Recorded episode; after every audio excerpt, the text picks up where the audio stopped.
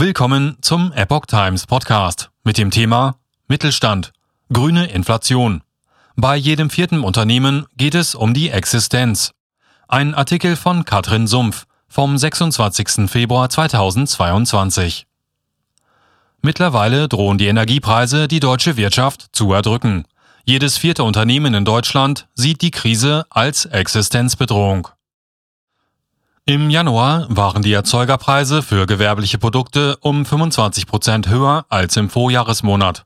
Es ist der höchste Anstieg seit Beginn der Datenerhebung 1949, teilte das Statistische Bundesamt mit. Wer sich nun eine neue Küche, ein Sofa oder ein Bett kaufen möchte, wird künftig tiefer in die Tasche greifen müssen. Ebenso wie diejenigen, die gerade ein Haus bauen oder renovieren. Die Kosten steigen aufgrund deutlich gestiegener Herstellungskosten und Logistik. Spanplatten wurden 40 Prozent teurer. Die deutsche Möbelindustrie erwartet zunächst Preiserhöhungen im einstelligen Prozentbereich für Verbraucher, warnt der Geschäftsführer des Handelsverbands Möbel und Küchen Christian Häser. Wenn die Warenknappheit und auch die Lieferschwierigkeiten andauern, dann kann es auch zu weiteren Preiserhöhungen kommen, so Häser. Kürzlich ergab eine Branchenumfrage, dass die Produktion in 44 Prozent der Möbelfirmen wegen Materialknappheit eingeschränkt sei oder sich verzögerte. Die Lage bei Polsterschäumen und anderen Zulieferprodukten stabilisierte sich etwas, während sich die Engpässe bei Verpackungen und elektronischen Bauteilen verschärften.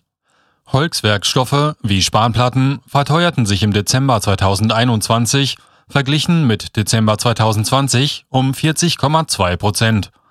Ein Ende der Rohstoffkostenerhöhungen sieht der Geschäftsführer noch nicht gekommen. Dass solche Entwicklungen zu höheren Preisen gegenüber dem Handel führen, daran werde kein Weg vorbeiführen, betonte Jan Kurt, Geschäftsführer der Verbände der deutschen Möbelindustrie. Aufgrund der Materialpreise dürften sich preiswerte Discountwaren prozentual stärker verteuern als hochwertige Designmöbel.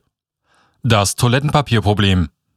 Für 88 Prozent der deutschen Industrieunternehmen sind die steigenden Energiekosten eine existenzbedrohende oder starke Herausforderung. Acht von neun Unternehmen sind betroffen, weniger die Großkonzerne, sondern Familienunternehmen und mittelständische Betriebe, besagt eine Umfrage des Bundesverbandes der deutschen Industrie Anfang Februar bei mehr als 400 Unternehmen. Es sind Glashütten, Metall- oder Kunststoffverarbeitende Betriebe, Hersteller von Papier oder Düngemitteln.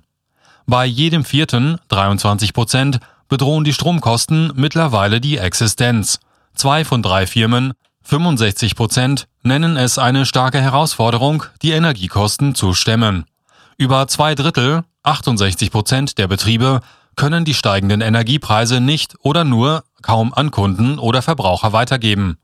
Rund ein Drittel der Unternehmen wird dadurch gezwungen, Investitionen in die Transformation zur Klimaneutralität zurückzustellen. Selbst die Verlagerung der Produktion oder Teile der Produktion ins Ausland steht zur Debatte. 20 Prozent wollen zeitnah Kapazitäten ins Ausland verlagern. 13 Prozent haben bereits damit begonnen. 6 Prozent erwägen die gesamte Verlagerung des Unternehmens. Ein Beispiel. Um 90 Millionen Euro verteuerte sich die Energierechnung des Arnsberger Unternehmens WEPA in NRW. WEPA stellt Toilettenpapier und anderes Hygienepapier her.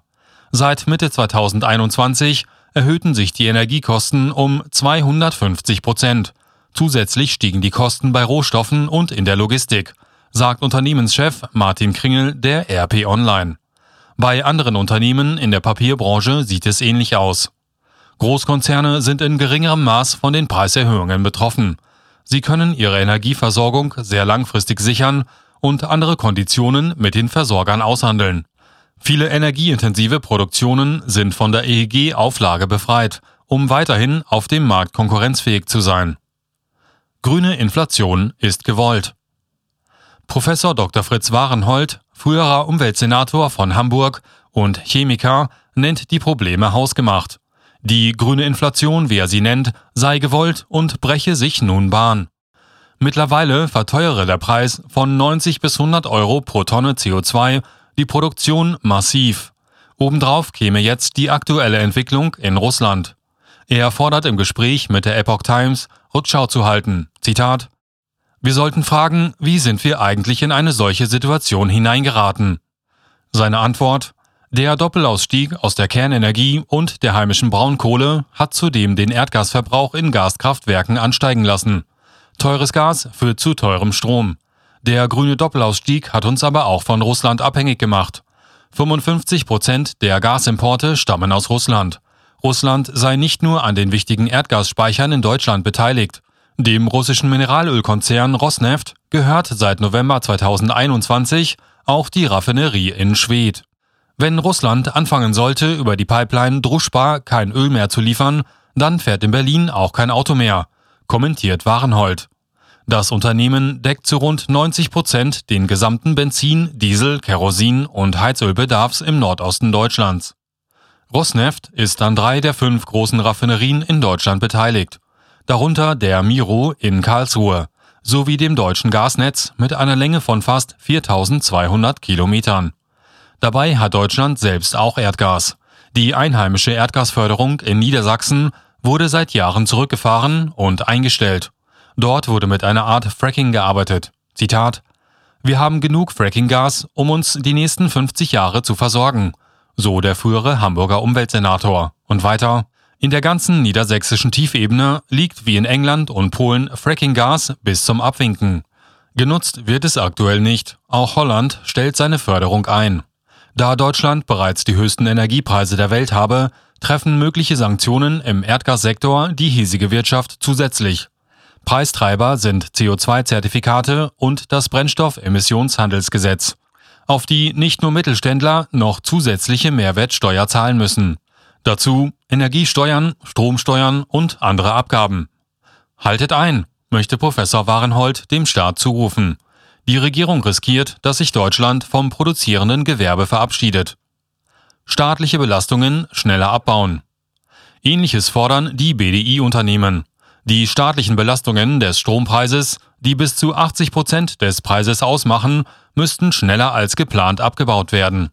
Die Bundesregierung sollte ihre Regelungen zur Erhöhung der CO2-Bepreisung überdenken und mit Maßnahmen zur Entlastung von Unternehmen ergänzen. Eine zeitigere Abschaffung der EEG-Umlage könnte nicht ausreichen. Zitat Die Lage ist so ernst, dass selbst standorttreue mittelständische Unternehmen aus diversen Branchen über eine Verlagerung ins Ausland nachdenken müssen, sagt Siegfried Russwurm, Präsident des BDI. Er warnt vor einer Situation wie in den 1970er Jahren und dem Ölpreisschock, der damals die deutsche Wirtschaft in die Rezession trieb.